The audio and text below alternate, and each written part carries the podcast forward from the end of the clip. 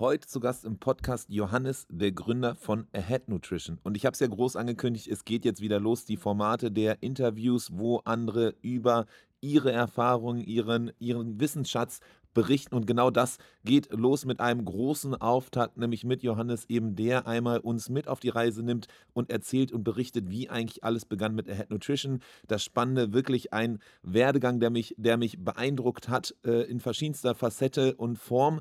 Denn es war nämlich so, dass ganz, ganz äh, ursprünglich eine ganz andere ja, Positionierung, Nische und äh, Zielgruppe eigentlich im Kopf war. Auch irgendwie der, der Mehrwert, das Mehrwertversprechen. Und dann im Laufe der Zeit, als haben sie dann gemerkt, okay, eigentlich ist wer ganz anderes die die Zielgruppe, was ganz anderes, was das besonders macht und ähm, entsprechend basierend auf den Erkenntnissen dann quasi ein Pivot gemacht, sind beinahe auch damit gescheitert, sind beinahe komplett ja, vor die Insolvenz gerattert und haben es trotzdem nochmal aufgerafft, nicht aufgegeben und weitergemacht. Also auch das ein super spannender Punkt oder eine super spannende Geschichte in der Hinsicht, aber auch in der Hinsicht halt eben, wie wichtig es ist, manchmal einfach seine eigenen Hypothesen, ja, äh, sich eines anderen belehren zu lassen und trotzdem weiterzumachen, nicht aufzugeben, durchzuziehen und jetzt einfach besonders spannend zu sehen, was Ahead Nutrition da auf die Beine gestellt hat, wie sie weiter durchziehen und was sie alles auch da dann weiter an Learnings gemacht haben, wie sie ihren Shop angehen. Sie haben ja auch bei den Merch Inspiration Awards im letzten Jahr gewonnen, entsprechend mit dem Best Looking Shop Award und auch deswegen auch das vielleicht der Auslöser tatsächlich, warum wir dann gesagt haben, hey, komm doch mal in den Podcast und sprich. Aber das, was er dann erzählt hat, was alles hier so in, in quasi an Mehrwerten in dieser Story liegt, das ist eigentlich nur beeindruckend. Deswegen hier viel Spaß jetzt bei dieser Folge. Es war auf jeden Fall eine sehr gute Folge. Ich freue mich, dass wir damit direkt dann quasi ihn als ersten Merchant, als erste Brand hier im Podcast haben in 2024. Ich wünsche euch viel Spaß. Der Merchant Inspiration Podcast. Insights und Interviews mit den wichtigsten Leuten der deutschsprachigen Shopify-Community. Mit Adrian Piekser. Doch bevor es losgeht, noch der Hinweis auf den Unterstützer dieser Folge. Es ist Fabrikateur. Wir haben ja in diesem Jahr Anfang in den ersten Folgen schon so ein bisschen berichtet über neue Apps, die wir besonders spannend finden, die auch quasi noch unbekannt sind unbekannt zumindest hier im deutschsprachigen Raum, aber auf jeden Fall sehr vielen Brands sehr gut helfen. Und Fabrikateur ist genau einer dieser. Sie nennen sich selber quasi der digitale Head of Operations. Das hört sich erstmal sehr ungreifbar an, aber wenn man da mal genauer reinguckt, was eigentlich die, die Möglichkeiten sind, die Ihr Fabrikateur macht, wo sie weiterhelfen, dann ist das Ganze extrem spannend, denn sie helfen Brands auf Shopify dabei, ja quasi ihren Cashflow zu optimieren und auch sicherzustellen, dass sie einfach bestens aufgestellt sind von eben der Produktplanung, Logistikplanung. Das Schlimmste, was einem als Online-Shop ja passieren kann, ist, dass man entweder zu viel von den falschen Produkten auf Lager hat oder von den richtigen Produkten zu wenig und deswegen nichts verkaufen kann. Beides ist schlecht, denn wenn man zu viel von den falschen Produkten hat, ist entsprechend Cashflow in den falschen Produkten. Man kann das nicht in anderes investieren. Das ist natürlich mies.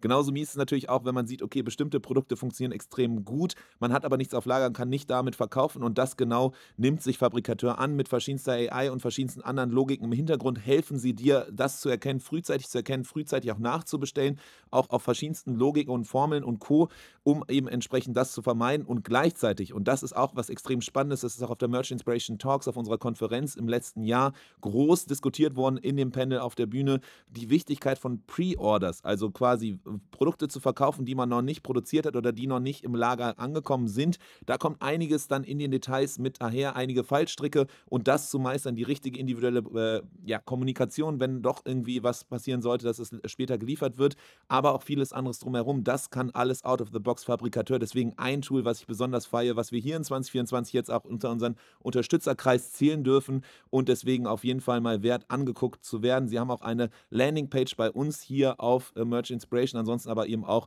bei Fabrikateur mal vorbeischauen und entsprechend schauen, ob das vielleicht auch was für dich sein könnte. Willkommen zu einer neuen Ausgabe des Merchant Inspiration Podcast. Hier geht's direkt hoch her, denn wir haben einen Gewinner, einen Sieger, einen Award-Gewinner. Ne? Also das ist ja äh, äh, große, große News hier. Im letzten Jahr haben wir ja wieder unsere Merchant Inspiration Awards ver verliehen und wir durften eine Head Nutrition äh, auf jeden Fall auch prämieren. Die Jury, die ja gar nicht so ohne ist. Da war ja äh, Chefredakteurin vom Business Punk, OMR-Redakteur mit dabei und dann auch verschiedenste Szeneköpfe, haben gesagt, ihr seid auf jeden Fall der schönste Shop auf Shopify im deutschsprachigen Raum. Deswegen dachte ich mir, okay, äh, Johannes, wir müssen auf jeden Fall mal reden. Spätestens jetzt habe ich hoffentlich einen Grund, dich zu motivieren, hier im Podcast vorbeizuschauen, einfach mal so ein bisschen hinter die Kulissen zu gucken, zu verstehen, wie das eigentlich so alles läuft bei euch. Deswegen freue ich mich riesig, dass du hier dabei bist. Ähm, ja, rede gar nicht viel weiter los, sondern begrüße dich herzlichst hier im Podcast. Willkommen. Tausend Dank, Adrian. Äh, das geht runter wie Öl. Wir haben uns mega gefreut. ähm, hier die, die kleine, der kleine Pokal, wenn ich so nennen darf, hat auf jeden Fall schon den Premium-Platz bei uns im Office bekommen. Und äh, alle sind natürlich super stolz. Ja, Wahnsinn. Sehr, sehr cool. Und ich freue mich vor allem jetzt eben, dass wir hier so ein bisschen Zeit haben, nochmal mehr dir zuzuhören, so ein bisschen, dass du uns hinter die Kulissen mitnimmst, Erfahrungswerte mitnimmst. Head Nutrition hat man schon mal gehört, meine ich zumindest für diejenigen, aber die vielleicht noch nicht so ganz was davon gehört haben, auch noch nicht dich vielleicht zu kennen, ist das Spannende, erstmal so die Person natürlich hinter, hinter der Stimme kennenzulernen und dass du so ein bisschen mal erklärst, so wer bist du eigentlich, was machst du und wie bist du zu dem gekommen, was du jetzt machst? Alright, okay. Ich versuche nicht allzu weit auszuholen, weil so unsere Entrepreneurial Journey, die hatte so die ein oder anderen, äh, ja, längeren, äh, wie sagt man, äh, Umwege. Mm, also mein Name ist Johannes Sören, so du hast mich schon kurz vorgestellt. Ich bin Mitgründer und äh, CEO von Ahead. Ähm, uns gibt es jetzt seit, boah, schon, schon seit 2018, das war unser erstes Geschäftsjahr. Aber Ach, das also heutige, schon eine Weile auf jeden Fall, ja, dass ihr am Start seid, so, ne? Ja. Total, aber, ne, jetzt kommt das große Aber, das heutige Ahead, so wie du es das jetzt, so wie du es kennst und äh, das Ahead, das jetzt auch diesen Award gewonnen hat, das gibt es gerade mal seit ungefähr anderthalb Jahren. Also so gesehen sind wir eigentlich wiederum super early stage. Äh, wir mussten halt erstmal laufen lernen. So, wie, wie ist es dazu gekommen? So, ganz kurz zu meiner Vorgeschichte. Ich habe eher so die ungewöhnliche Gründervergangenheit, nicht Business School und dann direkt irgendwie, ähm, sondern ich war fast acht Jahre lang Offizier äh, bei der Bundeswehr. Ähm, habe über die Bundeswehr Wirtschaftsingenieurwesen studiert, hatte damals ein ganz anderes Ziel, hatte nie daran gedacht äh, zu gründen. So, das war für mich irgendwie fremd, kam auch nicht aus einer Unternehmerfamilie, sondern hatte eigentlich vor, so in die falsche Megerei und dann irgendwie in so eine spezialisierte Verwendung zu gehen. Ähm, da hatte ich tatsächlich auch meinen heutigen Mitgründer Philipp kennengelernt. Ähm, wir haben da zusammen an der Bundeswehr-Uni hier in Hamburg Wirtschaftsingenieurwesen studiert. Und äh, ja, wie kam es dann dazu? Ich hatte damals schon so eine, ein bisschen eine Faszination für das ganze Thema Online-Geschäftsmodelle und war schon so ein bisschen umtriebig. Damals so eine Online-Affiliate-Page äh, gebaut, proteinvergleich.de, weißt du, wo man dann so, äh, es ist total, total gescheitert. Das war mega der Red Ocean. Das, äh, wir haben fast gar keinen Traffic bekommen, aber es war so die erste Erfahrung. Aber ähm, zumindest ja, war es schon mal im Food-Bereich so, ne? Oder im Nutrition-Bereich auf jeden Fall. Da, ja, da war schon Interesse da damals, auf jeden Fall. Das war irgendwann 2016 oder sowas. Ja. Äh, dann kurz darauf hatte ich so eine Private Label Männer Accessoires Brand ähm, gegründet, die halt klassisch äh, Amazon FBA ja, aus China irgendwie so Lederportemonnaies importiert und dann halt auf Amazon verkauft. Ähm, und dann äh, hat das Schicksal letztendlich zugeschlagen und ähm, ich hatte einen Motorradunfall und einen Bandscheibenvorfall davon äh, weggetragen und äh, bin dann frühzeitig aus der Bundeswehr ausgeschieden. Ähm, und wie der Zufall so wollte, hat ungefähr kurz vorher ähm, ist, ist auch Philipp ähm, aus der Bundeswehr ausgeschieden. Und wir hatten halt beide diese geteilte Passion für das Thema körperliche und mentale Leistungsfähigkeit. Und dann war halt so die Frage, okay, what's next? Und ich konnte den Philipp dazu überzeugen, dass wir gemeinsam gründen und äh, haben dann das alte, das damalige Ahead gegründet. Das war eine Art Performance Nutrition Brand. Das, wir haben uns so erstmal auf das Thema mentale Leistungsfähigkeit konzentriert, sowas wie Nootropics, natürliche Schlafhilfen mit Melatonin, irgendwie das Thema, wie kann man so Stress reduzieren, weißt du, diese Fokus auf diese Top 1% Performer-Zielgruppe, weil uns dieses ganze Thema Biohacking halt einfach irgendwie fasziniert hat. Ähm, bis es dann eines Tages dazu kam, so wir haben gemerkt, ey, irgendwie das wächst alles nicht so schnell ähm, und wir brauchen ein Produkt, mit dem wir es irgendwie die Masse der Gesellschaft schaffen ähm, und haben dann den ersten Riegel fürs Gehirn entwickelt. Waren damit dann auch 2019 bei die Höhle der Löwen. Ähm, das Problem war, das Produkt ist komplett gefloppt. Also am Anfang hat das echt geil geschmeckt. Das war wirklich lecker und wir wussten damals auch schon das Geschmack, so das ist alles. Ähm, aber man muss wissen, also das Besondere an dem Produkt damals, es hatte so einen Algenölextrakt gehabt. Das hat noch vor uns noch nie jemand ever gemacht. Und äh, was wir halt nicht wussten, ist, das Zeug oxidiert dann irgendwann. In so Wärmeschranktesten, sowas war alles immer gut gewesen.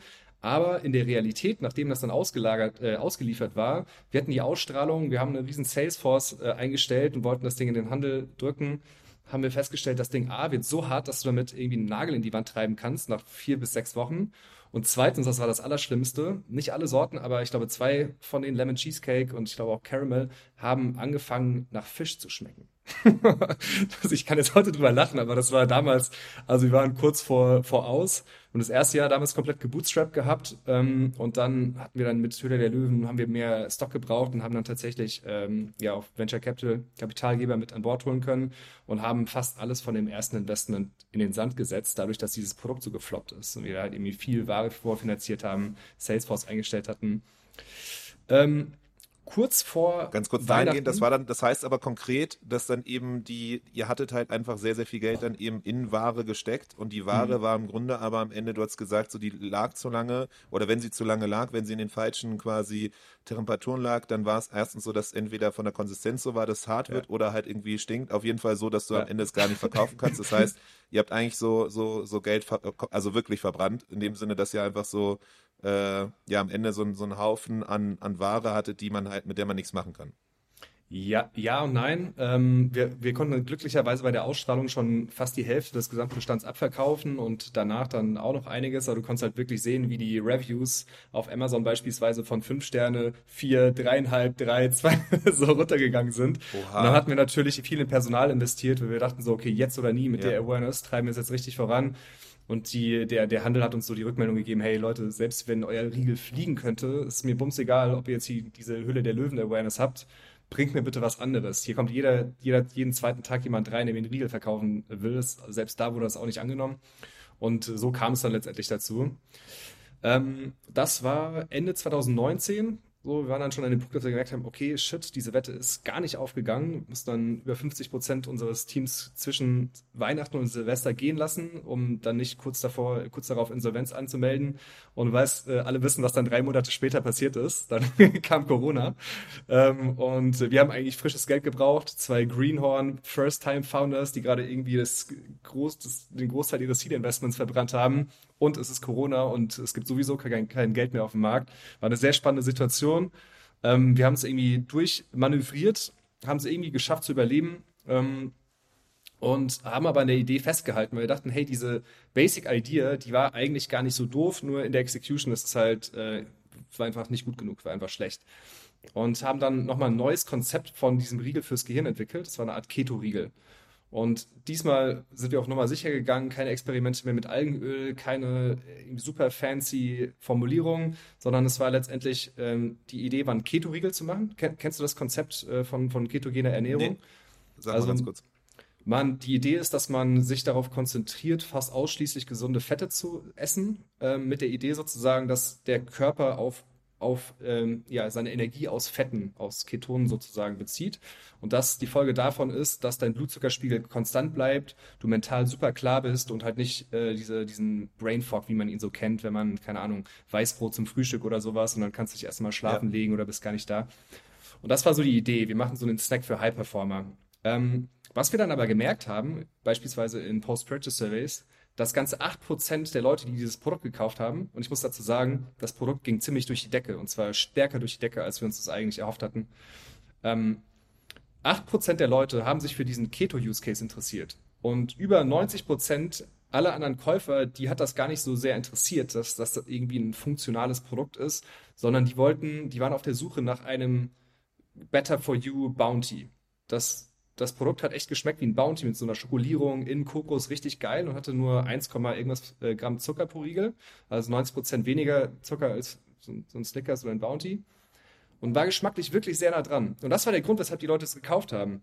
Und dann waren wir natürlich so in der Situation, okay, was sind wir denn jetzt eigentlich? So, wir sind diese Performance Nutrition Brand und die Leute kommen jetzt aber, weil sie irgendwie so einen Süßigkeitenersatz suchen.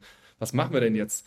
Ähm, und dann irgendwann konnten wir das nicht mehr, also wir konnten es nicht mehr sozusagen neglecten. Wir waren an dem Punkt, dass wir 70 Prozent unserer Umsätze mit diesen Schokoriegeln gemacht haben, die ja für den Grund, den eigentlichen Grund, weshalb die Kunden das gekauft haben, völlig falsch positioniert waren. Die waren in so einem ganz weißen Packaging, so wie so Astronautennahrung und ähm, auch von unserer Kommunikation so völlig, völlig falsch. Gar nicht das angesprochen, weshalb die Leute eigentlich kamen.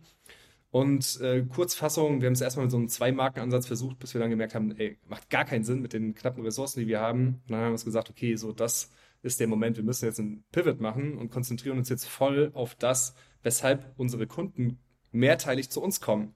Also wir sind quasi dem, dem Weg, den uns unsere Kunden vorgegeben haben, gefolgt und haben uns komplett neu erfunden, neu positioniert. Das Einzige, was gleich geblieben ist, ist wirklich der Name Ahead. Und dann sind wir von so performance-lastig, äh, lastiger Kommunikation und Branding hin zu dem, was wir heute sind, nämlich so ne, komplett bunt und äh, farbenfroh und fröhlich und laut und bold und ähm, so mit so einem Augenzwinkern, hey, so die Kommunikation gönn dir mit gutem Gewissen, also naschen, aber halt ja ohne die Reue danach. Und das ist, das ist einmal so kurz, wie ich es jetzt irgendwie zusammenfassen konnte, kurz unsere Entrepreneurial Journey. Und das ist so, dieser Punkt ähm, war auch der, ich glaube, der entscheidendste Punkt wahrscheinlich, außer jetzt halt diese kurz vor Insolvenzpunkte, die wir hervor hatten. Aber seitdem haben wir so einen, einen Punkt erreicht, wo wir wahrscheinlich das, was man als Product Market Fit bezeichnet, wesentlich eher erreicht haben als, als das, was wir, was wir vorher hatten. Ähm, man denkt ja vielleicht so, okay, cool, man verkauft ja, man hat vielleicht auch schon siebenstellige Umsätze und naja, dann muss man ja Product Market Fit haben, weil es gibt offensichtlich irgendeinen Markt. Aber das, was wir danach erlebt haben, war ein ganz anderes Level. So, alles existiert auf einem Kontinuum und das war wesentlich weiter sozusagen ähm, da, wo wir es haben wollten und sollten, weil auf einmal konnten wir schnell wachsen. Wir haben uns dann im ersten Jahr nach dem Rebranding vervierfacht. Ähm, und ja, seitdem, seitdem geht es, geht es fröhlich weiter voran und äh, hier sind wir jetzt heute. Ja, crazy. Also mega stark. Da sind auf jeden Fall 10.000 Fragen, die mir im Kopf kommen. Alleine halt von dieser Situation, wenn du merkst, okay, du hast gerade irgendwie sämtliches Geld, was investiert wurde, in dich ver verbrannt und hast irgendwie Produkte, die komplett nicht aufgehen. Und äh, allein diese Beschreibung, wie diese Reviews langsam immer Stück für Stück jede Woche quasi runtergehen und du merkst so, okay, fuck. Ich meine, das Gute ist immerhin, was man sagen muss, ihr wusstet, woran es lag. So bitterer wäre es, wenn ihr gar nicht checkt, was irgendwie, woran es liegt und irgendwie euch wundert, warum es immer schlechter wird. Aber ähm, da natürlich irgendwie die, die, die Energie zu behalten, die Motivation zu behalten, den Drive zu behalten, wo irgendwie eine, eine schlechte Nachricht nach der anderen kommt. So, Produkte, kein Geld, äh, äh, du musst das Team entlassen, irgendwie die Vision, die du hast für dein, deine, deine Ware, deine Produkte, das, was dich antreibt ist auch nicht so, so ganz da und dann kommt auch noch Corona und irgendwie Verkaufskanäle, äh, der, der irgendwie Offline-Kanal, da wo du auch irgendwie dann, dann drauf, äh, drauf wettest, funktioniert auch nicht. Da überhaupt erstmal die Motivation beizubehalten, was hat dich da angetrieben? Oder war das einfach nur noch so ein Mangel, eine Alternative, irgendwie, man muss da jetzt durch, ist, also Aufgeben ist keine Chance. Ähm, ja, also tatsächlich war, war das zu keinem Zeitpunkt irgendwie eine Option. Also weder für Philipp als, als auch für mich. So, weil ich glaube, also vielleicht hat uns da so ein bisschen so die, diese, diese Militärschule gut getan, dass, dass wir halt gar nicht irgendwie daran gedacht haben, sondern so, ja, wir haben eine ganze Menge Scheiße geschluckt. Darf man das sagen im Podcast? also wir haben auf jeden Fall viel, jeden Fall, ähm, ja. Viel Scheiße schlucken müssen und ähm, und wir haben nicht darüber nachgedacht. Ich sag's dir, wie es ist. Und es war einfach keine Option, weil ich meine, was einem auch irgendwie bewusst sein muss, so wahrscheinlich wäre es irgendwie einfacher gewesen zu sagen, so ja cool, so das wir machen jetzt irgendwie einen Punkt und äh, dann machen wir irgendwie was anderes, aber es ist natürlich irgendwie auch eine Reputation, so die die die an uns hängt. So wir haben Geld bekommen von von Investoren, so das ist nicht unser Geld gewesen und ähm, allein aus aus diesem Grund, auf dieser Basis, so war das, war das nie eine Option, dass wir gesagt haben, so okay, so das ist gut, haben wir jetzt halt verspielt, war eh nicht unser Geld, sondern ähm, es war einfach ein starker Antrieb, dass äh, ja so äh, den Leuten, von denen wir Geld geliehen haben, bekommen haben, ja. sozusagen das halt bestenfalls dann im vermehrt zurückzuzahlen und äh, abgesehen davon, ich sag's dir, wie es ist, wir haben nicht darüber nachgedacht und nie darüber gesprochen, ja. dass es. Äh, Aber das ist, glaube ich, genau das, was es halt braucht. Ne? Ab dem Moment, wenn du darüber nachdenkst, irgendwie die Zweifel kommen, dann ist so die letzte Energie, die du noch brauchst, um halt vollen Fokus auf, auf irgendwie weitermachen zu haben, geht dann wahrscheinlich weg und dann so, genau. Also das ist auf jeden Fall das mega spannend schon mal zu hören. Und das andere mega spannende ist irgendwie so dieses Paradebeispiel, äh, was du jetzt ja beschrieben hast, mit irgendwie, okay, du hast eine Vision, du hast irgendwie, bist voll überzeugt von, von deiner Positionierung, deiner Nische, dein USPs quasi dem so, okay, wir wollen halt eben so diese ein Prozent oder irgendwie dieses, oder auch dann die, die, äh, die Positionierung halt mit dem Produkt äh, und dann kommt halt eben aber äh, raus, ja, okay, das, was, was deine Gedanken sind, deine, deine Vorstellung ist das eine, das andere ist aber das, was, wie die Leute das wahrnehmen und das halt eben am Ende nur 9% äh, quasi derer, äh, äh, die kaufen bei euch wirklich auch dem, dem so den Grund hatten, was ihr irgendwie euch vorge äh, vorgestellt hattet und wirklich quasi die, der Großteil irgendwie eher dachte, ja, ich will irgendwie einen Snack, der mir ein besseres Feeling gibt, gesünder ist und irgendwie so gar nicht das ist, was du ja eigentlich als oder was ihr als mhm. Anspruch am Anfang hattet, so, ne? Deswegen das mega spannend und dann halt eben so, und das ist, das, das höre ich hier im Podcast immer wieder, das merke ich auch immer wieder im Alltag halt so, ne, man hat halt eben Hypothesen, man hat eine, eine Vorstellung und wichtig ist dann mhm. aber halt zu sagen, okay, wir müssen halt offen sein, dass es gechallenged wird. Das eine ist, was wir denken, das andere ist aber das, was halt in die Realität bestimmt. Und deswegen das halt umso spannender zu sehen, dass da halt quasi der Product Market wird. Ihr wart offen für das Feedback, also ihr habt überhaupt erstmal Feedback geholt. Auch das Post-Purchase Survey hast du ja erwähnt, war da quasi der, der Schlüssel dann zu eurer Erkenntnis oder waren es auch noch andere Momente, wo ihr irgendwie diese Erkenntnis gekriegt habt? Ja, also Post-Purchase Survey auf jeden Fall ähm, ein wichtiger Teil davon, weil wir da das so ein bisschen quantifizieren konnten. Ansonsten, was wir auch gemacht haben und jetzt auch heute noch in unregelmäßigen Abständen machen, ist halt wirklich direkt mit den Kunden zu sprechen. Also halt einfach so, okay, wer sind die Leute, die jetzt am meisten Geld bei uns ausgegeben haben? Ähm, und die halt einfach mal anzuschreiben und mit denen einen Termin zu vereinbaren. Es sind tatsächlich mehr Leute, die sich dann darauf einlassen, als man denken würde und ähm, so verschiedene Journeys letztendlich halt ja zu verstehen. Also was was für eine Journey hat jemand durchlaufen und was für ein Mensch ist jemand, der halt bei uns 2000 Euro plus ausgibt. Und ähm, auch ander, andersrum vielleicht, warum ist jemand, der vielleicht zwei oder dreimal schon bei uns eingekauft hat und dann auf einmal nie wieder? Was ist da passiert? Warum, warum kauft er auf einmal nicht mehr ein? Und letztendlich halt das zu, ja, da einfach irgendwie Gemeinsamkeiten festzustellen. Mhm. Weil ich meine, das ist ja irgendwie ein No-Brainer. Also wenn du halt sagen wir mal, du hast Interviews jetzt 20 Leute, die halt alle 1000 Euro plus bei dir ausgegeben haben und du, selbst wenn du nur zwei, drei, vier Gemeinsamkeiten rausfindest, ist das ja schon mega viel, wenn du dich dann sozusagen in deinem Targeting, in deinem, ja, in deiner Kommunikation genau darauf konzentrierst und vielleicht versuchst sozusagen diese Touchpoints, ne, wenn du da irgendwelche ähm, ähm, Verbindungen feststellst, nachzubilden, dann kannst du ja allein nur dadurch schon viel stärker wachsen, weil du mehr von diesem Kundentyp bekommst der, äh, der sich halt einfach schneller entwickelt und der, der mehr und öfter bei dir einkauft.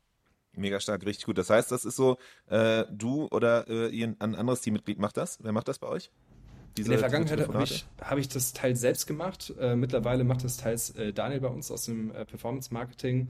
Ja. Und ähm, jetzt mittlerweile haben wir eine Customer Experience Managerin, wo wir auch das Thema mit einbauen äh, wollen für die Zukunft, sodass wir halt einfach ein besseres Verständnis für die Kunden über das, also Cross-Team letztendlich aufbauen. Ähm, ich glaube, bei Amazon habe ich mal gehört, dass jeder, der sozusagen bei Amazon Ausbildung durchläuft, auch irgendwann mal ein Customer Support sein muss, um halt auch das zu spüren. Wir sind eigentlich diese Leute, wie ist das?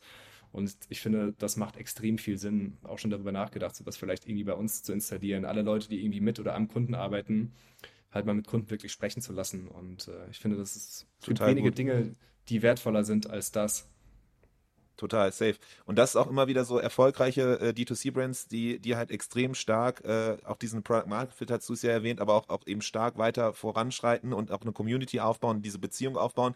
Da merkt man immer wieder auch diese, diese Wichtigkeit halt eben nicht nur hinterm Laptop zu sitzen, sondern versuchen irgendwie diese, diese Austausche zu finden, sei es dann über Telefonate, sei es über irgendwie auch so vermeintlich einfach, einfache Sachen wie Surveys oder halt auch eben irgendwie Offline-Events oder ähnliches oder auch deswegen einfach irgendwie so, so Pop-Up-Stores oder ähnliches haben, um auch da einfach diesen direkten Austausch Austausch zu haben, zu verstehen, wie Leute halt interagieren, wie sie halt irgendwie reden, wie sie das Produkt angucken und so. Also egal was es am Ende ist, diese, diese, diese Informationspunkte halt zu erhalten. Deswegen das mega stark zu sehen, dass ihr da halt eben auch vor allem am Anfang, wenn man halt noch lernen will, wenn man noch verstehen will, ähm, da dann halt eben reinzugehen, zu gucken, okay, wer sind unsere, unsere Top-Zielgruppe, die Leute, die am meisten bei euch gekauft haben, hat es ja gesagt, über 1000 Euro zum Beispiel liegen lassen haben. Oder auch Bewusstheit zu gucken, okay, wer sind Leute, die halt eben abbrechen, so, ne, die irgendwie ja. auf dem besten Weg sind, da die, die perfekte Zielgruppe zu sein und dann auf einmal aus irgendeinem Grund halt eben abbrechen. Deswegen das mega spannend, so qualitativen Input zu kriegen, aber eben auch so super einfache Sache, die wahrscheinlich jeder hier, der gerade zuhört, ähm, gut telefonieren kann man auch oder irgendwie anschreiben kann man auch. Das ist ja auch super easy, braucht keine App und braucht nichts und irgendwie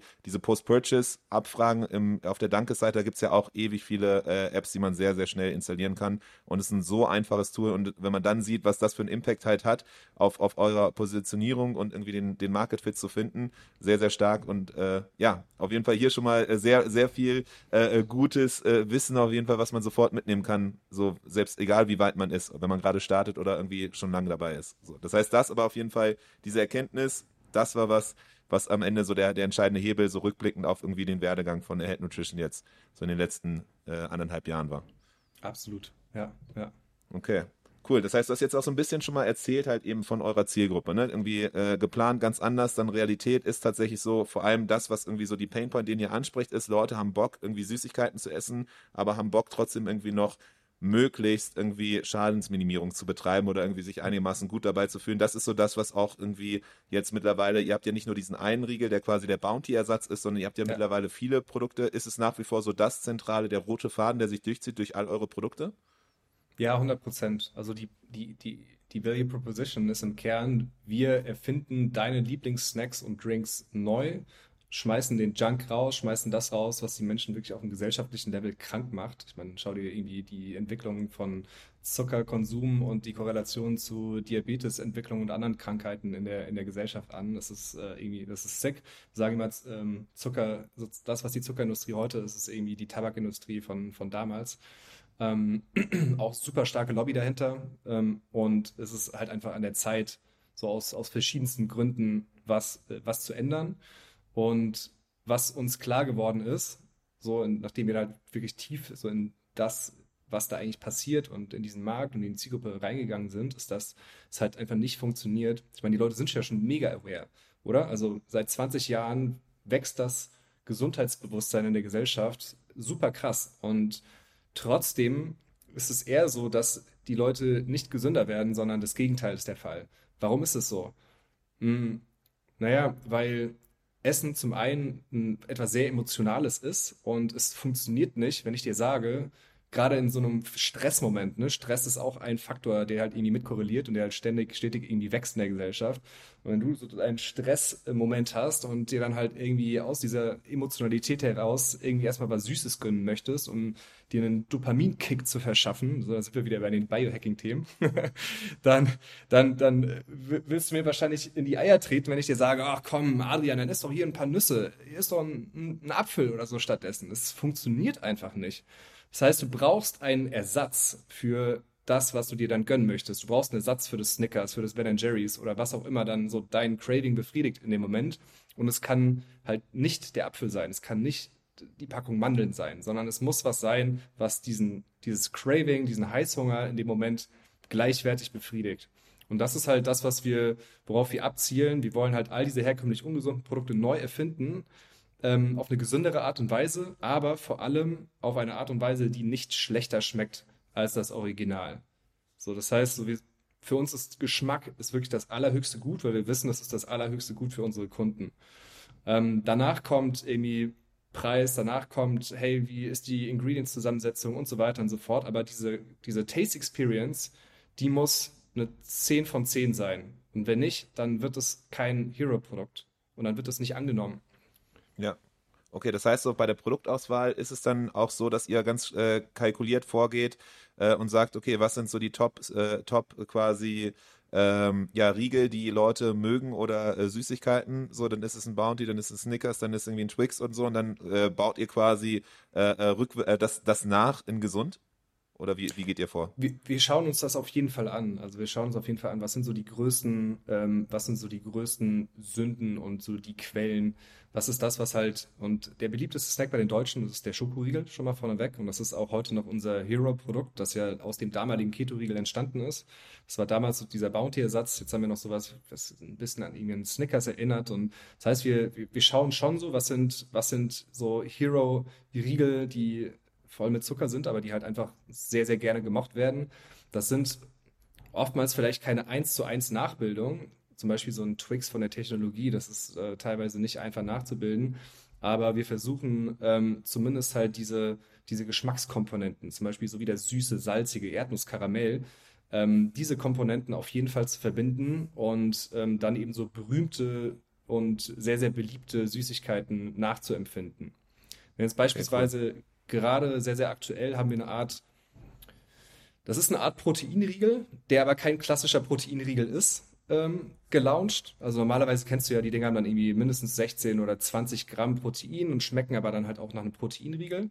Und unser Ansatz ist hier, so wir wollen jetzt nicht die Guys, die irgendwie dreimal die Woche die Muckibude erreichen, sondern halt vielleicht eher so unsere Kernzielgruppe, Sabine 45, die ein Thema mit Heißhunger hat, gerne nascht und halt eher halt einfach einen Ersatz sucht für ihr Rocher oder sowas. Und dann bauen die halt so ein Produkt, das zwar reich an Protein ist, aber dann vielleicht auf den Riegel eher so 12 Gramm hat, ähm, was immer noch ausreicht, um lange satt zu machen und diesen Heißhunger letztendlich zu befriedigen, aber geschmacklich halt viel, viel näher an so einer echten Praline ist, an einem Rocher beispielsweise, als es jetzt irgendein anderer Proteinriegel könnte, weil du halt einfach diese Proteinmasse hast, die dazu führt, dass es so knatschig ist und geschmacklich halt eher so eine ja, eine 6,5 als eine 10 ist.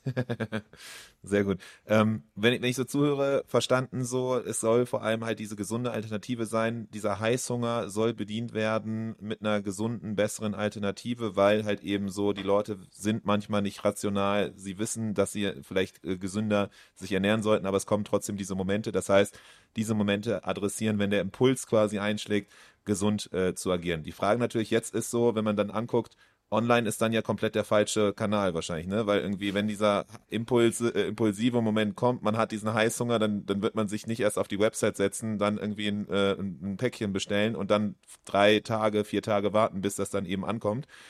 Was da so eure Erfahrung oder ist es gerade oder, oder wie adressiert ihr das vor allem? Was sind so Marketingkanäle, Verkaufskanäle? Du hast auch erwähnt, Verkaufskanäle offline, so jeder kommt oder die, die jeder will Riegel verkaufen. Ähm, so, deswegen ist da die, das Interesse relativ gering. Wie, wie ist das eine Herausforderung im Alltag? Ähm, das ist eine interessante Frage und die haben wir uns tatsächlich auch schon gestellt, weil an sich ist es ja genauso oder sollte es so sein, wie du sagst. Ähm, dennoch ist es so, dass wir es geschafft haben, ähm, aktuell immer noch knapp 90 Prozent unserer Umsätze online zu machen. Ähm, oder ja, schaffen es aktuell noch ungefähr 90 äh, Prozent unserer Umsätze online zu machen. Wieso ist das so? Sollte ja eigentlich ein, eher ein Impulsprodukt sein. Auf der anderen Seite ist es aber schon irgendwie so eine Art Common Theme bei der Zielgruppe, dass sie halt wissen, so, okay, wow, wenn ich jetzt irgendwie abends auf dem Sofa sitze, dann äh, kickt mich irgendwie der Heißhunger und finden sich halt wieder in diesen Situationen immer wieder und immer wieder und immer wieder. Und äh, mit einer entsprechenden Kommunikation, wie Leute eben genau an diesem Punkt abholen, funktioniert es für uns doch relativ gut. A, über entsprechende ähm, Influencer-Kooperationen, aber auch über Paid Social, ähm, also Meta, äh, Instagram, Facebook primär, ähm, die Leute halt zu erreichen und äh, zu überzeugen, so dass das auch Sinn macht, da halt vorzusorgen, wenn dann dieser Moment wieder kommt, dann vorbereitet zu sein und dann halt nicht, ah shit, was mache ich denn jetzt? Ah gut, dann wird es halt doch wieder äh, das, was auch immer, ähm, Snickers oder was ich mir halt sonst irgendwie im ja. Supermarkt gekauft habe. Ja. Und ähm, ansonsten ist aber tatsächlich, also wir denken, dass, also wir, grundsätzlich, wir wollen da sein, wo unsere Kunden sind. Und unsere Kunden sind natürlich nicht nur online, ähm, sondern eben auch offline unterwegs. Und gerade für diese Impulsmomente macht es natürlich Sinn, ein Impulsprodukt am bestenfalls in der Checkout-Zone zu haben. Und daran arbeiten wir seit letztem Jahr ähm, mit großem Fokus tatsächlich und äh, haben da jetzt bisher auch gute erste Erfolge gefahren. Und ich glaube, das ist halt am Ende diese Synergie aus, wir erzeugen online Reichweite, weil wie du sagst, es gibt irgendwie viele Produkte und sich durch so ein Regal irgendwie zu navigieren, ist gar nicht so einfach für einen Konsumenten. Ähm, wir schaffen diese, die, wir schaffen die Reichweite, die Impression, die Touchpoints und auch die Überzeugung, den Social Proof etc., alles durch unsere Online-Kommunikation. Und ähm, schaffen zusätzlich die Verfügbarkeit am äh, Point of Sale und äh, was, was auch natürlich wiederum Impressionen, ähm, wie sagt man, liefert. Ne? Wenn du durch ein, durchs Regal läufst und dann steht da irgendwie unser Aufsteller und äh, allein das ist ja auch schon irgendwo eine, eine, Impression, die, die, die erzeugt wird. Im besten Fall halt noch mit einer entsprechenden Kommunikation dazu. Ähm, und bisher scheint es für uns sehr, sehr gut aufzugehen in der Kombination. Aber es ist noch in den Kinderschuhen und äh, ja. Okay, das heißt so neben dem Online-Shop, Verkaufskanal, offline soll auf jeden Fall Lebensmitteleinzelhandel soll aufgebaut werden, weil halt eben ihr da nochmal ganz anders halt Leute ansprecht, die halt eben vielleicht nicht so kalkuliert, vorausschauend sich selber wissen, okay, dieser Impuls wird kommen, deswegen bereite ich mich vor auf diesen Moment und habe dann was auf Lager. Ähm, so, das heißt so Lebensmittel-Einzelhandel oder Offline-Touchpoints werden relevanter. Äh, da, ihr, ihr, ihr seht das ganzheitlich, aber äh, nach wie vor 90 Prozent halt eben online und da vor allem das Spannende, genau, ihr könnt halt eben, ihr schafft es in der Kommunikation halt eben genau diesen Painpoint, Leute wissen, dieser Moment wird kommen, dieser Heißhunger wird kommen, bereitet euch vor, dann habt ihr das. Und das Angenehme, ich habe nur zwischendrin nachgedacht, so eine andere Lebensmittelmarken, die online verkaufen, das ist immer so ein bisschen die Challenge. Ähm, warum soll man online bestellen, was man auch im Einzelhandel irgendwie kaufen kann? Bei euch, na gut, äh, euch gibt's halt nicht äh, so oder es gibt auch wenig Alternativen quasi im Einzelhandel, deswegen ist das ein großer Vorteil. Gleichzeitig das Spannende natürlich, wenn man es vergleicht mit irgendwie Acai Bowls oder irgendwie Holy und so, äh, die ja dann auch online sehr, sehr strugglen, äh, das zu verkaufen, ist halt einfach das Schöne, ihr seid relativ kompakt, einfach zu lagern, und es ist ja auch nicht irgendwie so, dass man Tiefkultur oder ähnliches braucht, sondern auch das ist halt super einfach, sodass man halt auch mal eben irgendwie nicht nur ein Riegel, sondern halt eben auch gerne mal, keine Ahnung, 20 oder so bestellt. Ne? Bei euch sind es wahrscheinlich auch die größeren Packs, die ihr direkt auf einen Schlag dann verkauft. Ja, ja, ja. Also was für uns extrem wichtig ist, insbesondere in der, ähm, in der Neukundenakquise, sind äh, entsprechende Variety Packs. Also ich meine, kannst dir vorstellen, du willst jetzt erstmal nicht ein 18er-Paket von einem Riegel kaufen, von dem du einfach nicht weißt, wie er schmeckt. Ähm, es hilft natürlich, wenn du dann schon deinen Influencer des Vertrauens hast, der sagt, wie geil das Produkt schmeckt, aber trotzdem hast du halt schon irgendwie eine gewisse Barriere zum Kauf. Leichter wird es halt, wenn wir eine Art äh, Probierpakete anbieten, die niedrigpreisiger sind und dann einfach eine große Variety ähm, bieten für die Leute. Das ist halt für die Leute cool, weil es für sie einfach, einfach ein Wert ist, diese Variety zu bekommen. Und auf der anderen Seite auch für uns cool, weil die Wahrscheinlichkeit natürlich viel höher ist, dass dir einer von sechs Riegeln gut schmecken wird, den du dann im besten Fall nochmal bei uns nachbestellen wirst, als wenn du sozusagen nur eine Geschmacksrichtung oder zwei von uns ge geliefert bekommen würdest. Im Zweifel magst du kein Kokosnuss und das andere, keine Ahnung, Erdnuss magst du aus irgendeinem Grund auch nicht und du wirst nie wieder bei uns bestellen und wir haben dich verloren für immer. Ja, das heißt so, das wäre nämlich auch eine Frage von mir gewesen, wie relevant sind für, für dich Sets äh, und, und Probierpakete schon relevant, weil das so klassischerweise wahrscheinlich dann irgendwie erster, erster Fokus ist, äh, Leute raufzuleiten auf eben so ein Probierset. Dann haben sie die verschiedenen Geschmäcker. Äh, von den fünf werden irgendwie ein, zwei denen besonders gut schmecken. Dann kann man Follow-ups machen über E-Mail-Marketing und Co., sodass dann halt eben dann Nachbestellungen und Co. kommen. Aber so Probiersets ist auch so quasi der erste Schritt im, in der Journey. Ja, ja, für, für viele. Also Probiersets sind auf jeden ja. Fall wichtig. Mittlerweile fahren wir eine relativ stramme ähm, Retention-Strategie, so mit sehr, sehr regelmäßigen Produktlaunches und äh, die dann natürlich auch immer irgendwo eine Reaktivierung der, der bestehenden Community sind. Ähm, und dadurch bekommen wir auch schon eine relevante Anzahl an Neukunden, die letztendlich direkt dann sozusagen diese gelaunchten Produkte mitkaufen, weil das halt gerade irgendwie im Fokus beispielsweise von der Influencer-Kooperation oder von der Launch-Kampagne steht. Aber größtenteils oder mehrteilig ist es definitiv diese, diese, diese Probierpaket-Variante zum Start, ja. Okay, das heißt so neben, neben den Probiersets, also die auf jeden Fall relevant, so klassischer Weg und sonst halt eben so Launch-Kampagnen, die dann irgendwie zusammen auch mit Influencer-Kampagnen starten, wo dann oder auch irgendwie generell äh, bestimmte Produkte, die halt neu, neu gelauncht werden, so wo dann der Fokus auf ein Produkt ist, das kann der alternative Einstiegsweg quasi in die Ahead Nutrition Welt sein, so. Ähm, ja. Okay. Okay. Und dann ähm, auch spannend, ich habe bei euch im Shop gesehen, ihr habt so einen so Bundle-Bilder. Wie, wie relevant und wichtig ist der? Wird der genutzt oder ist das eher ähm, oder ist das eher so einfach, ist noch da, aber, aber keiner geht drauf? Ähm, der wird genutzt. Der wird genutzt. Für uns ist es, wir kommen, wir kommen aus einer Zeit, wo wir ziemlich niedrige Warenkörbe hatten, weil unser Produktportfolio noch relativ schmal war. So, das heißt, also anteilig schlagen ähm, beispielsweise Logistikkosten halt ziemlich, ziemlich rein und es dauert für uns länger, bis wir einen Neukunden Break-Even haben. Also der Cash Conversion Cycle ist einfach länger. Und deswegen, was für uns seit schon seit einer ganzen Weile, seit eigentlich so diesem Switch auf die neue Marke, ist es halt Kern unserer Strategie, dass wir unser Produktportfolio erweitern ähm, und andere Initiativen und, und Möglichkeiten finden, unseren durchschnittlichen Warenkorbwert zu erhöhen. Und äh, eine von diesen Initiativen ist eben auch dieser Bundle-Builder und Bundles. So, auf der einen Seite hast du dann halt Leute, die finden das halt super stark, wenn sie so eine Art Themed Bundle vorgegeben haben. Keine Ahnung, das Starterpaket, das Frühstückspaket, was auch immer. Was den Leuten halt einfach leichter machst. Ähm, oder ein Bestseller-Bundle. Auf der anderen Seite hast du dann aber halt auch Leute, die insbesondere je größer das Produktportfolio wird, die dann sagen, okay, hey, das, das und das ist aber mein Lieblingsriegel. Und die gibt es leider nicht im Bundle und wir wollen, wir, wir können auch nicht, wir, wir hätten mal damit angefangen, irgendwann waren wir bei so vielen Bundles, dass es super unübersichtlich war, dass wir halt gesagt haben, okay, wir wollen das splitten. Für diese Leute werden wir halt einfach einen Bundle-Bilder machen. Die können sich dann ihre Sachen selbst zusammenstellen, die wissen schon, was sie gerne mögen und können dafür dann, haben dann trotzdem immer noch ein Incentive, mehr sozusagen einzukaufen, weil sie dafür halt einfach insgesamt, dadurch insgesamt Geld sparen. Und wir haben halt wiederum den Vorteil, dass halt die äh, Logistikkosten nicht so stark ins Gewicht fallen anteilig. Und für die Leute, die jetzt vielleicht noch unentschlossen sind oder am Anfang ihrer Journey sind, haben wir dann zusätzlich noch diese Themed Bundles, sowas wie ein ne, Bestseller-Paket, Starter-Paket etc.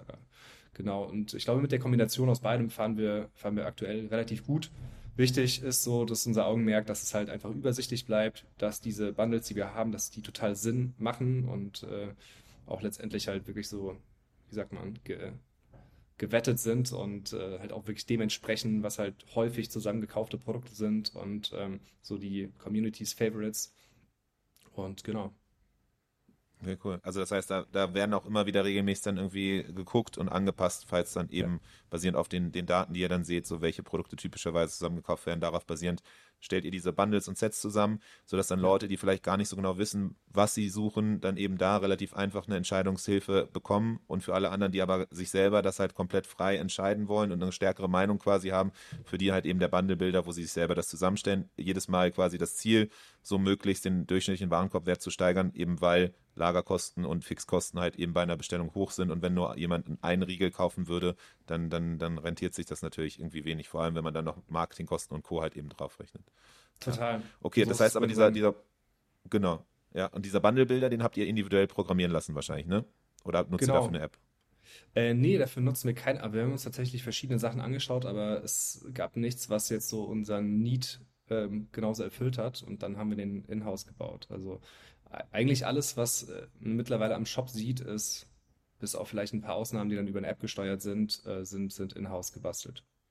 Ja, das wäre nämlich die nächste Frage gewesen. So, ihr habt ja auch quasi, ich hatte es ja anfangs erwähnt, den Award gewonnen für halt eben äh, äh Best Looking Shop auch. Und ähm, äh, dann da die Frage natürlich, okay, das, das Design, was man da so sieht, das ist ja komplett individuell, äh, komplett äh, gebaut worden. War das schon immer so, dass ihr quasi da gestartet seid und gesagt habt, okay, es muss individuell sein? Meine Vermutung wäre nein, weil ihr ja auch eben so wie der Start war, gemerkt habt, okay, der ursprüngliche, die ursprüngliche Positionierung, die ursprüngliche Verpackung, all das ging komplett irgendwie in eine andere Richtung als das, was am Ende die, die Leute wollten.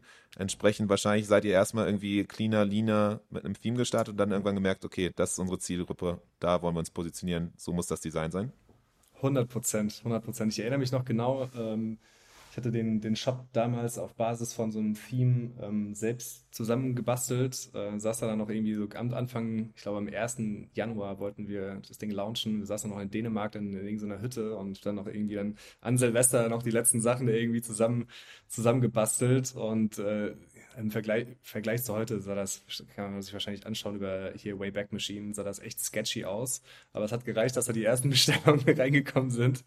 Ähm, damals waren wir auch komplett noch selbst äh, eigenfinanziert und hatten halt auch einfach kein Geld. So, ne? Wir haben uns ein cooles Theme rausgesucht, dafür haben wir dann ein bisschen Geld investiert und dann hatten wir so über Upwork halt wahrscheinlich noch den, den günstigsten Developer aus Indien, den, es, den wir irgendwie gefunden haben und haben dann halt auf Basis von so Handsketches, den man irgendwie versucht zu erklären, äh, wie wir so die ein oder andere Produktseite individualisieren wollen. Aber so im Rückblick, das, das äh, sah, sah echt wild aus. und, und was war dann der Moment, wo, wo du gemerkt hast, okay, das braucht jetzt eine, eine Veränderung, wir müssen da jetzt irgendwie in, in Design investieren? Ich glaube, das hat sich so entwickelt über die Zeit. Ich meine, am Anfang, also als Gründer hast so gut wie gar keine äh, Möglichkeiten und Ressourcen und nimmst halt, was du halt hast. Dann hatten wir irgendwann ein bisschen, bisschen mehr Ressourcen, waren äh, nicht mehr komplett eigenfinanziert. Dann haben wir mit einer Agentur aus der Ukraine gearbeitet, die uns dann, ich glaube, die, Development für 30 Dollar die Stunde oder 25 Dollar die Stunde, die waren aber schon richtig, richtig fit und professionell.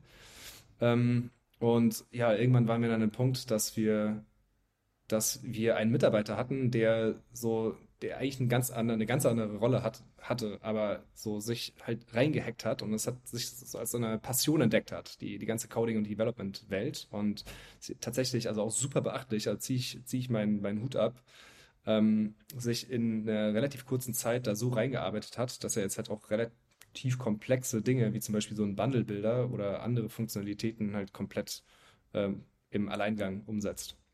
Okay, das heißt, ihr habt das wirklich in-house gemacht, eigener Mitarbeiter, äh, weil sich es einfach so quasi ergeben hat, weil es gar keine äh, Agentur oder ähnliches, mit der ihr zusammenarbeitet da. Genau, ja. Mittlerweile okay, nicht mehr. Cool. Ja. Und ähm, dann natürlich die Frage so ein bisschen, nach dem, was du so erzählt hast, äh, ihr hattet eine klare Vision, es soll genau in diese Richtung gehen und dann äh, hat euch der Markt quasi gesagt, dass es äh, eines Besseren belehrt. Ähm, wie konntet ihr oder wie habt ihr dann die Entscheidung getroffen, dass das Design so aussehen soll, wie es jetzt ist, dass es so verspielt sein soll, wie es ist, weil es ja schon auch da eine sehr starke Meinung quasi ist, die ihr, also so, ne, man könnte auch mhm. einfach sehr schlicht, sehr lean und dann äh, möglichst wenig Risiko und ich würde vermuten, dass das natürlich schon risikoreicher ist, weil es halt eben eine klare Positionierung ist Hattet ihr irgendwann mal Sorge, dass das eine falsche Positionierung ist oder war das was, was sich auch einfach durch die Gespräche, durch irgendwie das Feedback, durch genau das, was ihr eben, was ihr am Anfang erzählt hast, was du gemacht hast, was dir so wichtig war, dieses Feedback einzuholen, dass sich daraus natürlich ergeben hat? Das hat sich absolut daraus natürlich ergeben und für uns war dann, war, also das Bild für, für ist wie so ein Mosaik, das sich halt immer mehr, immer deutlicher wird und immer mehr zusammensetzt. Und aber schon damals zu dem Zeitpunkt war halt klar, was die Leute eigentlich wollen. Und ich meine, die haben uns dann nicht gesagt, hey, das sollte irgendwie bunt aussehen. Das ist dann unserer, unserer eigenen, irgendwie unserem eigenen Schöpfergeist und Kreation irgendwo entsprungen. Aber die, ähm, ich meine, für uns war es einfach naheliegend, dass dieses Thema Ernährung und gerade sowas wie Naschen, das ist ein Thema, das Spaß machen sollte. Ne, das ist nichts mit äh, irgendwie das, das Gegenteil vom erhobenen Zeigefinger, du musst, du solltest und so weiter und so fort. Das ist Leichtigkeit. Das soll wirklich Spaß machen und so haben wir gesagt, okay, das muss bold, laut, ganz anders, als wir vorher aufgestellt waren. Es muss farbenfroh sein. Es muss halt einfach, ja, die, die, die, die Fonts, alles muss einfach Spaß machen und Leichtigkeit vermitteln. Und, ähm, und ich glaube, das haben wir dann ganz gut, ganz gut irgendwie geschafft umzusetzen. Ja, also das heißt so diese, dieser äh, Markenclaim, das, wofür ihr steht, das, was ihr transportieren wollt, das soll halt eben auch sich dann ganz klar über, über halt das Design und alles, was quasi, also Typografie, äh, äh, Auftritt, äh, Farbenauswahl und alles halt das reflektieren, sodass die Leute sofort irgendwie merken, ab dem Moment, wenn sie in den Shop kommen, okay, dafür steht Ahead Nutrition. 100 Prozent, 100 Prozent. Ja. Genau, diese Farbenwelt und das Ganze in Verbindung halt mit einer Visualisierung. Weil das, das Schwierige, gerade im E-Commerce, ist, die Leute kaufen Geschmack. Ne? Die Leute kaufen letztendlich diesen leckeren Geschmack. Aber jemand, der das Produkt noch nie gegessen hat, wie vermittelst du dem das denn? Das heißt, neben dem ganzen Bunten und Leichtigkeit und, und äh, mit dem Augenzwinkern ist für uns halt auch super wichtig, Geschmack zu visualisieren. Und klar können wir sagen, hey, das schmeckt super lecker, aber was ist super lecker? Das ist, damit kannst du ja nichts anfangen, sondern deswegen versuchen wir das halt zu visualisieren mit äh, leckeren Produktshots, mit ähm, leckeren Produktvideos teilweise auch, wenn du jetzt auch unser Social Media schaust. Und ähm, Social Proof natürlich super wichtig, dass du halt jemanden hast, der dir sagt, hey, das schmeckt so. Und was für uns natürlich auch super gut, ähm, super hilfreich ist, ist halt irgendwie Vergleiche ziehen. Weil du musst, du musst ein Bild im Kopf des Users kreieren. Und wenn du das nicht schaffst, sozusagen diesen Geschmack, dass er den schon nachempfinden kann, dann wirst du es immer schwerer haben, dass, dass er das Produkt letztendlich kauft, als wenn du es halt schaffst, eben dieses Bild so klar und crisp wie möglich im Kopf zu zeichnen. Okay, Wahnsinn, sehr, sehr cool. Ja, wir, ich gucke so ein bisschen auf die Uhr. Wir sind ja schon sehr, sehr gut äh, dabei. Wir haben schon viel geredet. Es ist einfach unfassbar, macht äh, sehr, sehr viel Spaß, dir zuzuhören. Äh, einfach zu hören, was du so alles, ja, äh, die Begeisterung, die du mitträgst, wenn du über die Marke sprichst, über eure Produkte, aber auch über deinen Werdegang und die, die Learnings, die du dabei gezogen hast. Ich nehme auf jeden Fall mit, so, es braucht Durchhaltvermögen. Es kommt immer anders, als man es irgendwie plant. Es wird nicht immer alles aufgehen, wie man, wie man es äh, äh, plant. Und deswegen ist da aber umso wichtiger halt eben dieses Durchhaltevermögen, weil auch Licht am Ende des Tunnels eben ist und wie bei euch halt eben in dem Fall, es, schien alles quasi gegen die Wand gefahren zu sein und auf einmal seid ihr noch stärker quasi aus dieser ganzen Geschichte rausgegangen und das andere halt eben auch super beeindruckend, diese Nähe, diese Offenheit für Feedback. Man hat selber natürlich Ideen, man hat, man plant, man hat eine Vision, aber man lässt, man ist trotzdem immer noch offen für Feedback, man lässt sich challengen und genau das ist eben bei euch auch passiert durch das äh, Feedback, was eben gekommen ist. Einerseits halt Relevanz, Post-Purchase äh, äh, im, im Checkout auf der Dankesseite, die halt eben helfen, besseres Verständnis zu kriegen, aber auch keine Scheu zu haben, direkten Austausch eben mit der Zielgruppe zu haben. Ihr macht das ganz konkret halt eben, indem ihr auf bestimmte Zielgruppen oder, oder Charakteristiken guckt und die dann anschreibt, äh, da dann eben den, den Austausch äh, sucht und eben da auch Feedback einsammelt und ähm, genau, jetzt langsam eben neben dem Online-Shop auch versucht, weitere Verkaufskanäle aufzubauen. Nach wie vor aber eben der Online-Shop sehr, sehr stark, 90 Prozent und im Online-Shop selber halt eben dann zu schauen, okay, wie kann man die Leute gut abholen, wie kann man schon ab dem ersten Moment, wenn sie in den Shop reinkommen, halt eben dieses, ja, die, die Marke, das, was, wofür ihr steht, das, was euer Werteversprechen auch eben ist, das transportieren. Und deswegen ist da das Design so extrem wichtig, angefangen mit einem eigenen Theme, so ein bisschen gewerkelt, halt eben geschuldet der Ressourcen, aber dann halt eben jetzt, wo ihr es könnt, halt eben auch genau das, dieses, dieses Gefühl von der Head Nutrition, der Leichtigkeit, eben das, wofür halt eben das steht, auch ab dem Biss quasi in den Riegel, das halt eben ab dem Moment, wenn man in den Shop reinkommt, zu, zu spüren und dann halt eben gleichzeitig Leute abzuholen, so Sets extrem wichtig, Bundles macht ihr, guckt immer wieder drauf, was so typischerweise zusammen gekauft wird. Und das bietet ihr an, also quasi so die Bestseller aus der Community heraus anzubieten, eine Entscheidungsfindung abzunehmen oder leichter zu machen, gleichzeitig der Bundlebilder aber auch, um auf alternative Art und Weise Leuten halt eben die Möglichkeit zu geben, verschiedene Produkte zusammen zu kaufen, also auch das ähm, eine Sache, die halt eben bei euch im Shop wichtig ist, generell natürlich irgendwie zu schauen, wie kriegt man den durchschnittlichen Warenkorbwert hoch, weil halt eben Fixkosten da sind durch Logistik, durch Marketing, also das auf jeden Fall Sachen. Deswegen das super spannend schon mal so zu hören. Ähm, Gibt es irgendwas noch, ein großes Learning, irgendwie eine große Sache, eine App, wo ihr sagt, okay, ohne die könntest du nicht mehr leben, irgendwas, bevor wir hier quasi jetzt den Podcast beenden, wo du sagst, okay, das war noch spannend, das war noch so ein Aha-Moment oder irgendwas oder soweit erstmal so gut. Man könnte natürlich noch Ewigkeiten tiefer reingehen, man könnte natürlich noch sehr, sehr viel reden. Wir gefühlt kratzt man in diesen, obwohl es jetzt 45 Minuten waren, immer an der Oberfläche. ähm, aber ich glaube, da war trotzdem einiges dabei, was man, was man auf jeden Fall schon mal mitnehmen kann. Ja, Adrian, erstmal mega Zusammenfassung, ähm, auf jeden Fall. Ähm, Empfehlung. Ich glaube, wir, wir kommen ja so aus so einer die haben wir auch selber nicht mehr ganz miterlebt oder wir waren zumindest nicht in der Lage, das zu äh, wirklich das Potenzial zu nutzen. Aus einer Goldgräberzeit vor ein paar Jahren so sind einige große D2C-Brands entstanden. Die äh, Werbekosten waren super günstig und man konnte selbst mit mittelmäßigen Creatives und mittelmäßigem Verständnis von allem relativ gut skalieren. Mittlerweile leben wir in einer Zeit, so in der Werbekosten immer, CPMs immer, immer teurer werden. Und es ist nicht mehr so einfach. Der Markt fängt an, sich zu bereinigen. Im letzten Jahr und auch in diesem Jahr sehen wir unglaublich viele Insolvenzen rechts von uns überall einschlagen. Und deswegen denke ich, ist es äh, jetzt wichtiger denn je, halt wirklich sehr, sehr, sehr, sehr data-driven zu sein, sehr tiefes Verständnis nicht nur von der Zielgruppe, sondern auch von den eigenen Zahlen zu haben.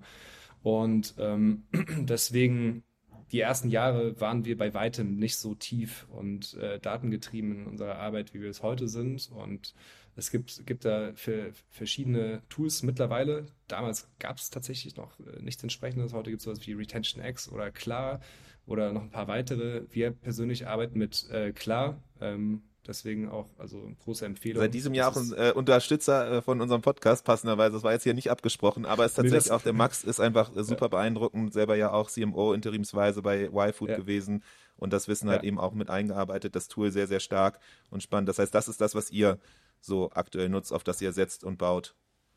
Ja, 100 Prozent, 100 Prozent. Äh, witzige Side Note, ich hatte damals versucht, äh, Max von seiner Interimsposition bei YFood abzuwerben, habe ihn auf LinkedIn kontaktiert und dann hat sozusagen er mich für die Beta von Klar geworben, so andersrum. und, äh, also du dachtest, du würdest ihn werben und am Ende hat er eigentlich genau dich dann eben äh, genau, eingeworben. Genau so, genau so. Genau so. Äh, ja, äh, war schon voll dabei, das Ding zu bauen und äh, waren dann sehr, sehr früh in der Beta mit dabei und seitdem auf jeden Fall Fans von, äh, von Klar und das ist äh, heute auf jeden jeden Fall nicht mehr wegzudenken. Halt einfach wirklich dieses Verständnis, tiefes Verständnis dafür zu haben, welche Kanäle sind wann ähm, profitabel, so wie, wie können wir unseren Cash Conversion Cycle optimieren. Gerade wir als Food Brand, wir haben jetzt vielleicht nicht die ganz krassen Margen, wie das vielleicht der ein oder andere Hersteller hat, der äh, dann irgendwie in Richtung 90 Prozent geht. Bei uns ist es halt eher so ja Food-typische Margen. Ähm, und wenn wir hier nicht ganz genau arbeiten, dann äh, wird das halt irgendwie schnell mit unserer Cashflow-Planung eng, weil wir natürlich Waren vorfinanzieren müssen, ähm, und ja, genau. Das, deswegen, also klar und äh, in Verbindung mit Post-Purchase-Surveys, die nochmal das Bild halt für uns nochmal einfach verdichten. Wir arbeiten da mit Fairing. Äh, ich glaube, es gibt noch ein, zwei andere, komme ich gerade nicht auf den Namen, aber so, also die Verbindung von genau, also aber Fairing ist tatsächlich BI. auch ein Tool, was wir öfter immer wieder hören oder was so das okay. Typische auch ist. Ne? Und ich glaube, in eurem, hm. Die haben sogar auch äh, eine direkte Integration, in dem Fall zu klar. Und es gibt noch so ein, zwei mhm. andere, wo. Also es gibt sehr, sehr viele Tools, aber da ist dann mir auch immer spannend zu schauen, halt eben, okay, welche Integration haben die mit den Tools, die ihr eh schon nutzt, auch sowas wie ein Klaviyo oder auch irgendwie andere Tools, halt eben, weil das dann eben spannend ist, dass das Wissen, was da generiert wird, kann dann halt eben wieder übertragen werden und in anderer Weise ge genutzt werden, sei es dann eben über E-Mail-Automatisierung, sei es dann eben über Datenauswertung, sei es irgendwie über andere Sachen. Deswegen ist das, glaube ich, es kommt gar nicht so sehr auf das Post-Purchase-Survey-Tool an sich, glaube ich, so an. Da sind, das nimmt sich nicht viel, weil die Logik oder Funktionalität ja sehr, ja, äh, äh, so, so simpel an sich ist, aber das Spannende ist tatsächlich dann im Hintergrund, okay, wo werden diese Daten gelagert und wie werden die halt im Zweifel mhm. noch geteilt. So, das ist, glaube ich, das Spannende, wenn man jetzt irgendwie drüber nachdenkt, ja. sich das zu installieren. 100 Prozent, 100 Prozent. So, also das wirklich, wie gesagt, Post-Purchase-Service in Verbindung mit sehr detaillierten Kohortenanalysen, die letztendlich ein Tool wie klar ermöglicht. So, das ist äh, key für uns. Stark. Alright, ja, riesen, riesen Dank. Ich hatte mich ja schon vorher sehr gefreut auf dieses Gespräch und ich kann sagen, diese, äh, diese Vorfreude ist einfach nur noch in größere Begeisterung umgeschlagen.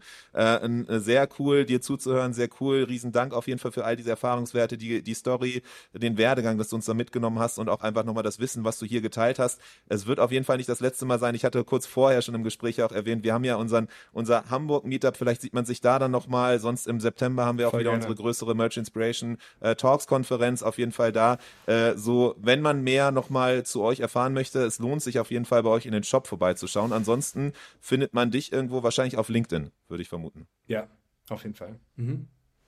Cool. Mega. Alright. Das heißt so, wenn man da eben nochmal mehr in Austausch gehen möchte, kann man dich eben äh, suchen auf LinkedIn und Co. Ansonsten dir erstmal riesen Dank für deine Zeit, für das ganze Wissen und ja, bis zum nächsten Mal. Mach's gut. Adrian, tausend Dank, war mir eine Freude und bis zum nächsten Mal. Das war der Merchant Inspiration Podcast in dieser Woche. Wenn du es noch nicht getan hast, abonniere uns. Bis zum nächsten Mal.